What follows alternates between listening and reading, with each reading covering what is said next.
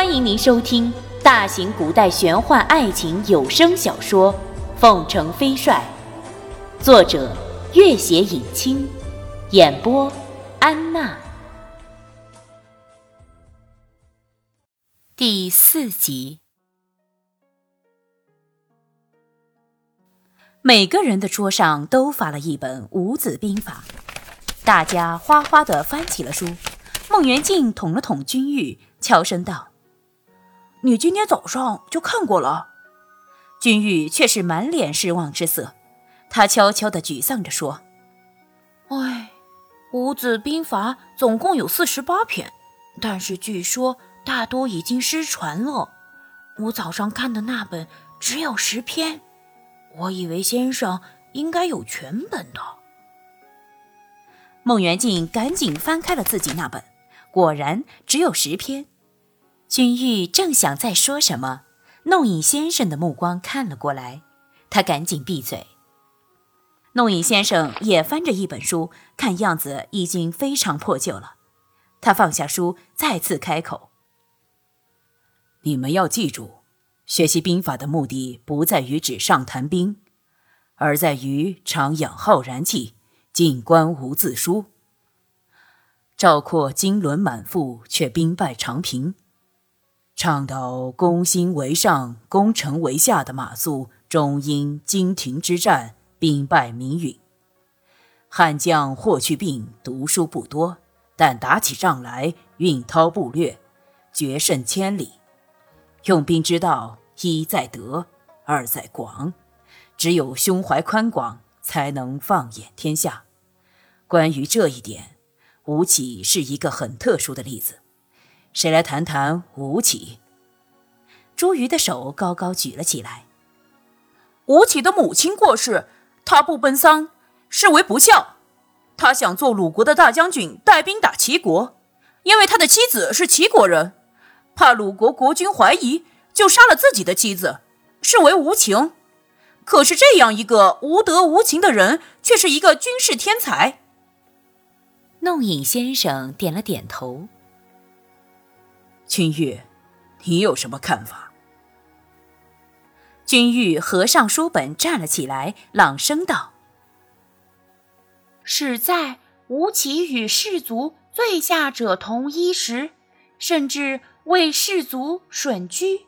对于这样一个名将，民间流传他杀妻求将的真实性如何？我认为尚待商榷。很多儒生。”因此，对吴起的品德大加非议。可是，国家有难时，他们除了可耻的投降或者毫无意义的自杀，又能干些什么呢？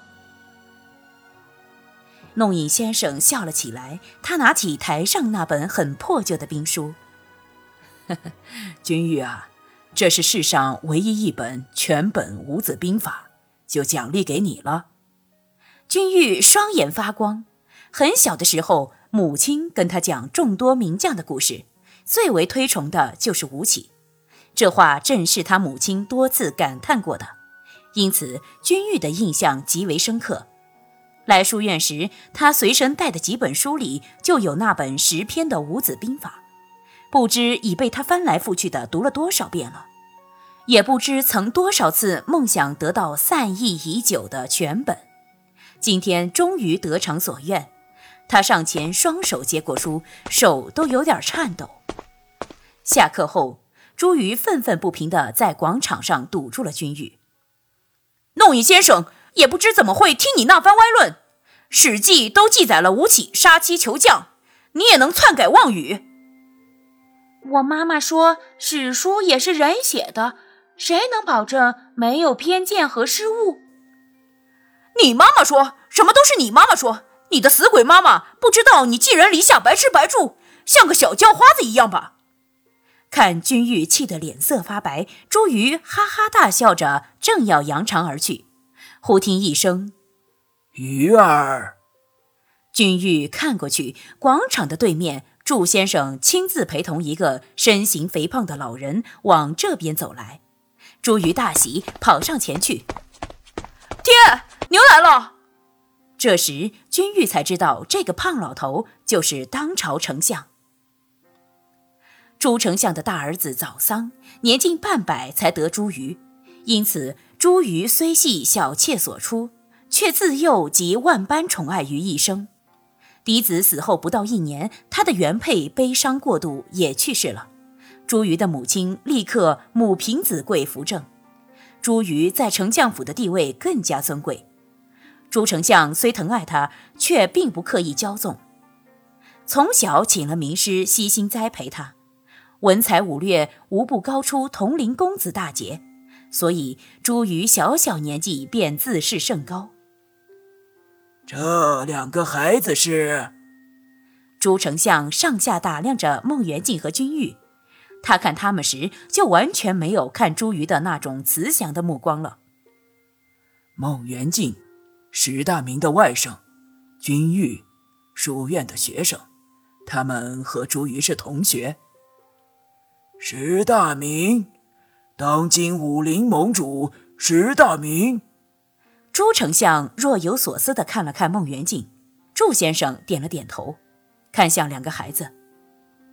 对了，元敬，你舅舅给你带来了一件礼物。孟元敬接过那份礼物，看了君玉一眼，两人立刻鞠躬告辞了。孟元敬拿着自己的包裹，没精打采的：“我舅舅怎么没来啊？”孟元敬自幼丧父。从小得到舅舅无微不至的关心，在他心中，舅舅完全如父亲一般。这是他来书院的第一次大考，很多同学的父亲长辈都来了，舅舅却没有来，因此心中不禁有点失望。君玉笑着安慰他：“也没有人来看我啊。”孟元敬还是闷闷不乐的：“我得回去练习一下，明天早上我来叫你。”君玉也赶紧回到自己的小屋，准备明日上午的策论。今天是策论考试，由弄影公子主考。君玉和孟元敬匆匆往学堂走去，朱宇带着他的几个跟随从对面走来，快到学堂门前，他们碰上了弄影公子。先生好！三个孩子毕恭毕敬的鞠躬。弄影公子像往常一样淡淡的点了点头，他看着君玉，冷漠的眼睛里闪过一丝笑意，拿出一支非常精细的毛笔递了过来。君玉，给你。朱宇冷笑一声，想说什么，但终于还是没敢，大步走进了教室。孟元敬也在前面走了。弄影公子对君玉有好脸色，并不代表对他也会青睐。事实上。他几乎从来没在课堂外单独见过弄影公子有什么笑脸。君玉接过毛笔，向弄影公子深深鞠了一躬。他的毛笔已经用得很秃了，就连梅梅都没注意到的事，弄影公子却注意到了。几乎第一眼见到弄影公子，君玉就从他冷冷的面上看到了一丝非常慈善的温暖。一个时辰后。策论的试卷已经全部被收了上去，立即，弄影公子和一众老师，包括祝先生都亲自上阵，开始了紧张的阅卷工作，要在晚饭前公布成绩。当天傍晚，君玉和孟元敬狼吞虎咽地吃了晚饭，匆匆来到学堂。朱瑜从他们身边走过，居然一句讥讽的话也没说，甚至有点目不斜视。他的神情可一点儿也不轻松，因为他的丞相父亲已经在祝先生的陪同下，远远地往这边走来。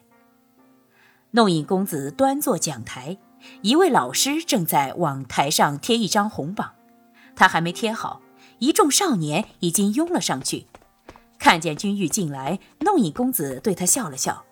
那边秦小楼已经大声念了出来：“君玉第一名。”我就知道会这样。